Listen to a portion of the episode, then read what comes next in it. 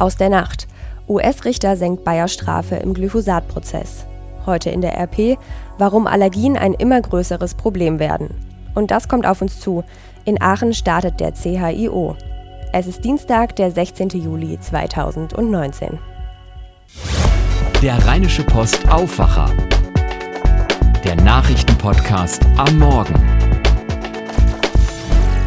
Mit Laura Harlos, schönen guten Morgen. Ich freue mich, dass ihr zuhört. Der DAX-Konzern Bayer kann in einem wichtigen Glyphosat-Prozess in den USA mit einer deutlich geringeren Strafzahlung rechnen. Der zuständige Richter reduzierte die von einer Jury verhängten Summe von gut 80 Millionen Dollar auf 25,3 Millionen Dollar. Das sind umgerechnet rund 22,5 Millionen Euro. Die Begründung des Richters, zwar sei das Verhalten des von Bayer übernommenen US-Saatgutriesen Monsanto verwerflich gewesen, allerdings sei auch der Schadenersatzanteil bei der Strafe mit 75 Millionen Dollar zu hoch angesetzt worden insbesondere weil Beweise für eine bewusste Vertuschung eines bekannten oder offensichtlichen Gesundheitsrisikos fehlen würden. Am Urteil, dass Bayer für die Krebserkrankung des Klägers Edwin Hartmann haften muss, ändert die Entscheidung nichts. Hartmann hatte den glyphosathaltigen Unkrautvernichter Roundup für sein Leiden verantwortlich gemacht. Bayer hat bereits angekündigt, trotz der deutlich verringerten Strafzahlung in Berufung gehen zu wollen. Der DAX-Konzern ist in den USA mit über 13.400 Klagen wegen angeblicher Krebsgefahren von Monsanto-Produkten konfrontiert. Die ersten drei Prozesse endeten für Bayer mit Niederlagen. Schauen wir auf die weiteren Top-Themen. Um an die Spitze der EU-Kommission zu gelangen, hat Ursula von der Leyen noch einmal alles in die Waagschale geworfen. Die CDU-Politikerin warb gestern nicht nur mit neuen Versprechungen für Unterstützung der Europaabgeordneten, sie hat auch noch ihren Rücktritt als Bundesverteidigungsministerin angekündigt. Dabei hat sie unmissverständlich klargemacht, dass es für sie nur noch einen Weg gibt, nämlich nach Brüssel ohne Rückverschein. Dabei ist nach wie vor offen, ob von der Leyen heute Abend die nötigen Stimmen im Europaparlament zusammenbekommt. Eine echte Zusage hat sie nur von der EVP, also der eigenen Parteienfamilie. Für die deutsche Presseagentur berichtet Sarah Gassadeh aus Brüssel. Sarah, Grüne und Linke sagen, sie stimmen gegen von der Leyen. Genauso wollen es auch die SPD-Abgeordneten machen. Hat sie überhaupt noch realistische Chancen auf den Posten?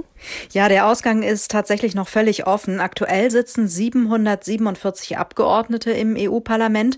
Von der Leyen braucht eine Stimme mehr als die Hälfte, um den Spitzenposten hier in Brüssel zu bekommen. Ihre eigene Parteienfamilie ist stärkste Kraft und hat schon ihre Zustimmung angekündigt. Wenn dann zum Beispiel noch die Liberalen für sie stimmen und ein großer Teil der Sozialdemokraten, dann würde das reichen. Bisher haben aber viele Abgeordnete noch nicht durchblicken lassen, wie sie abstimmen. Am Vormittag wird von der Leyen nochmal eine offizielle Bewerbungsrede halten. Das ist dann ihre letzte Chance, um Unterstützung zu werben. Von der Leyens Nominierung kam ziemlich überraschend. Bis vor kurzem war ja gar nicht wirklich klar, welchen Kurs man von ihr erwarten kann und welche Visionen sie für Europa hat. Was will von der Leyen als Kommissionspräsidentin denn angehen? Von der Leyen hat einige Forderungen der Fraktionen aufgenommen und vor allem in Richtung Sozialdemokraten und Liberale einige Zusagen gemacht. Beim Klimaschutz zum Beispiel, da hat sie einen neuen Vorstoß angekündigt, durch den bis 2030 der Ausstoß von Treibhausgasen um 55 Prozent gesenkt werden könne. Das geht weit über die bisherigen Pläne hier in Brüssel hinaus. Von der Leyen hat auch zugesichert, sich dafür stark zu machen, dass das EU-Parlament bei Gesetzgebungsprozessen in Zukunft stärker mitmischen kann. Und sie will sich sich für faire Mindestlöhne in allen EU-Ländern stark machen. Die Frage ist jetzt einfach nur, ob das den EU-Abgeordneten schon reicht oder nicht. Und was wäre, wenn die Abgeordneten am Ende gegen von der Leyen stimmen? Ja, das würde die EU politisch gesehen in eine sehr schwierige Situation bringen, denn das EU-Parlament und der Europäische Rat, der aus den Staats- und Regierungschefs besteht, würden sich dann gegenseitig blockieren. Eigentlich wollte man ja hier in Brüssel nach der Europawahl eine starke, handlungsfähige EU demonstrieren, die auch zusammenhält. Das hätte dann aber überhaupt nicht geklappt. Die Staats- und Regierungschefs müssten einen neuen Kandidaten nominieren, über den dann wieder das EU-Parlament abstimmen müsste. Auch der könnte also abgelehnt werden. Der jetzige EU-Kommissionspräsident Juncker ist noch bis Ende Oktober im Amt. Zur Not könnte er auch noch länger geschäftsführend auf dem Posten bleiben, aber gut wäre das für die EU sicher nicht. Vielen Dank, Sarah Gassadeh. Ich mache es ganz kurz. Wer es noch nicht weiß, wir wollen unsere Podcast-Formate bei der Rheinischen Post verbessern und dazu brauchen wir ganz dringend eure Hilfe. Wenn ihr also unter rp-online.de slash Podcast-Umfrage zum Beispiel eure Meinung zum Aufwacher-Podcast mit uns teilen würdet, dann wäre das super, super, super gut und wir würden uns sehr darüber freuen. rp-online.de slash Podcastumfrage. Wir sagen vielen Dank fürs Mitmachen. Kommen wir zu Nachrichten aus der Region.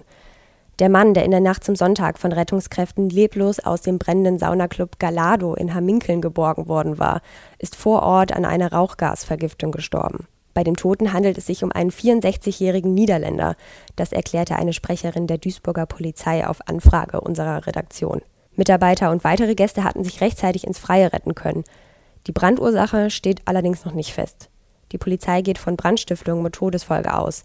Deswegen ermittelt auch eine Mordkommission. Ermittelt wird auch gegen drei mutmaßliche Besucher des FKK-Clubs, die bei den Löscharbeiten am frühen Sonntagmorgen einen Feuerwehrmann bei seiner Arbeit massiv behindert haben sollen. Es ist jedoch noch nicht ausgeschlossen, dass sich am Ende nur einer der drei Männer auch vor Gericht verantworten muss, denn im Gespräch mit unserer Redaktion sagte der Hamminkelner Unterbrandmeister, dass er letztlich nur von einem der drei Männer massiv behindert worden sei, die anderen beiden seien erst später dazu gekommen. Es ist auch heute noch das Aufregerthema in Düsseldorf. Die Rede ist von einer Werbung der Altbierbrauerei Füchschen. Das Plakat zeigt eine blonde Füchsin, die auf einem Grillrost schaukelt und eine Gabel mit einem Steak in der Hand hält, kombiniert mit dem Slogan Medium Rare oder richtig durchnehmen. Nun ist die Brauerei ja bekannt für ihre provokanten Sprüche, aber diese Werbung geht vielen doch zu weit. Mittlerweile sind mehrere Beschwerden zu dem Motiv eingegangen. Zuvor hatten sich bereits 15 weibliche Landtagsabgeordnete aus mehreren Fraktionen in einem gemeinsamen Brief bei der Brauerei über die aus ihrer Sicht sexistische Werbung beschwert. Und auch die Gleichstellungsbeauftragte der Stadt Düsseldorf und mehrere Bürger hatten sich kritisch zu Wort gemeldet. Uwe Jens Ronau leitet die RP Lokalredaktion Düsseldorf und schreibt in seinem Kommentar zum Füchschen-Plakat, Zitat, in Düsseldorf kommen die Füchschen seit Jahren etwas frech daher, zweideutig und ein bisschen schlüpfrig, gerne auch mal in Lack und Leder. Daran hat sich bislang im weltoffenen Düsseldorf kaum jemand gestoßen. Jetzt aber sind Inhaber Peter König und sein Werbeteam über das Ziel hinausgeschossen. Die in Rede stehende Werbung ist bestenfalls Altherrenwitz nach dem zehnten Alt – Tatsächlich aber schlechter Geschmack und ein ignoranter Fehlgriff, insbesondere wenige Tage nach einer äußerst brutalen Vergewaltigung im nur wenige hundert Meter von der Brauerei entfernten Hofgarten. Den ganzen Kommentar lest ihr in der heutigen Ausgabe der Rheinischen Post und auch auf RP Online. Apropos Bier, der Übergang passt ganz gut. Ich habe nämlich eine Alkoholallergie. Immer wenn ich Bier oder Wein trinke, muss ich irgendwann niesen und klinge, als ob ich den schrecklichsten Schnupfen aller Zeiten hätte. Allergien, die werden ein immer größeres Problem. Das analysiert in der heutigen Ausgabe RP-Redakteur Wolfram Görz. Ich habe mit ihm über das Leitthema vieler Menschen gesprochen. Allergien werden ein immer größeres Problem, so lautet die These.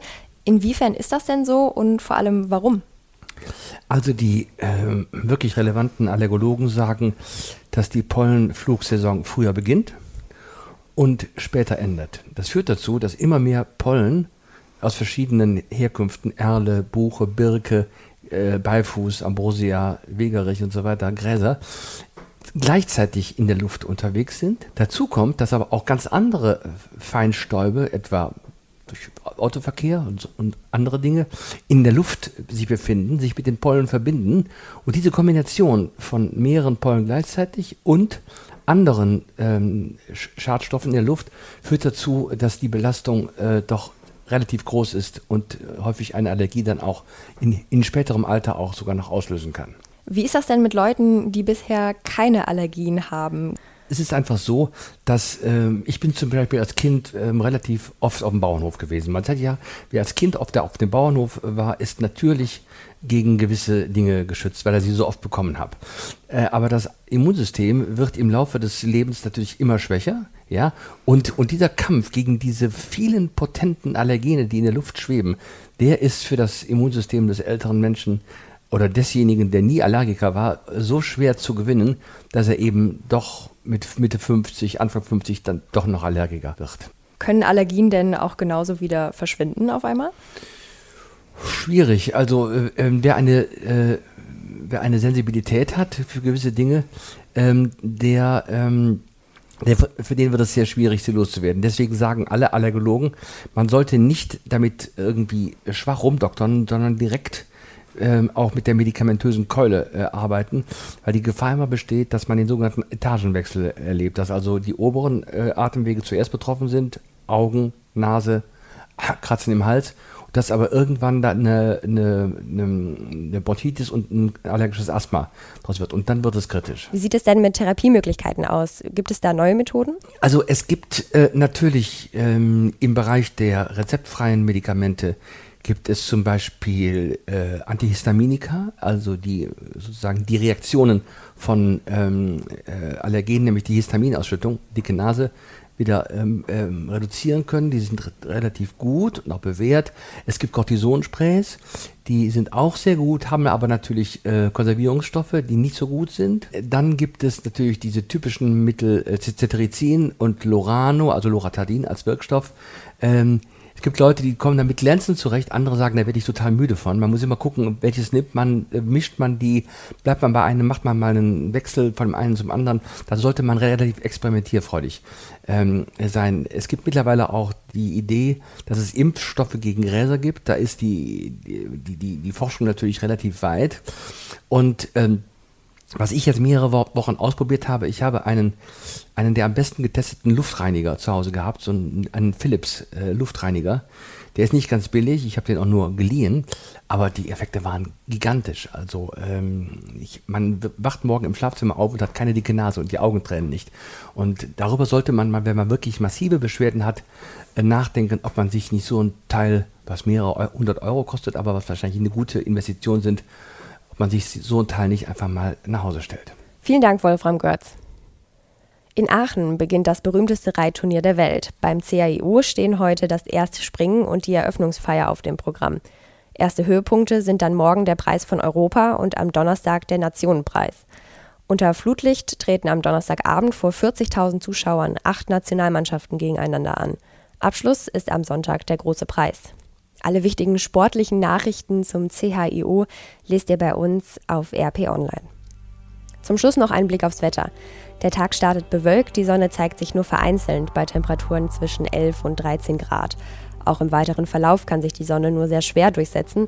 Bis zum Nachmittag steigen die Temperaturen bis auf maximal 21 Grad. Aber es bleibt auf alle Fälle trocken. Auch morgen dann ein Sonne-Wolken-Mix mit viel Wolken und wenig Sonne. Dafür wird es noch ein bisschen wärmer, maximal 24 Grad. Ich wünsche euch einen guten Start in den Dienstag. Kommt gut durch den Tag. Bis dann. Mehr bei uns im Netz www.rp-online.de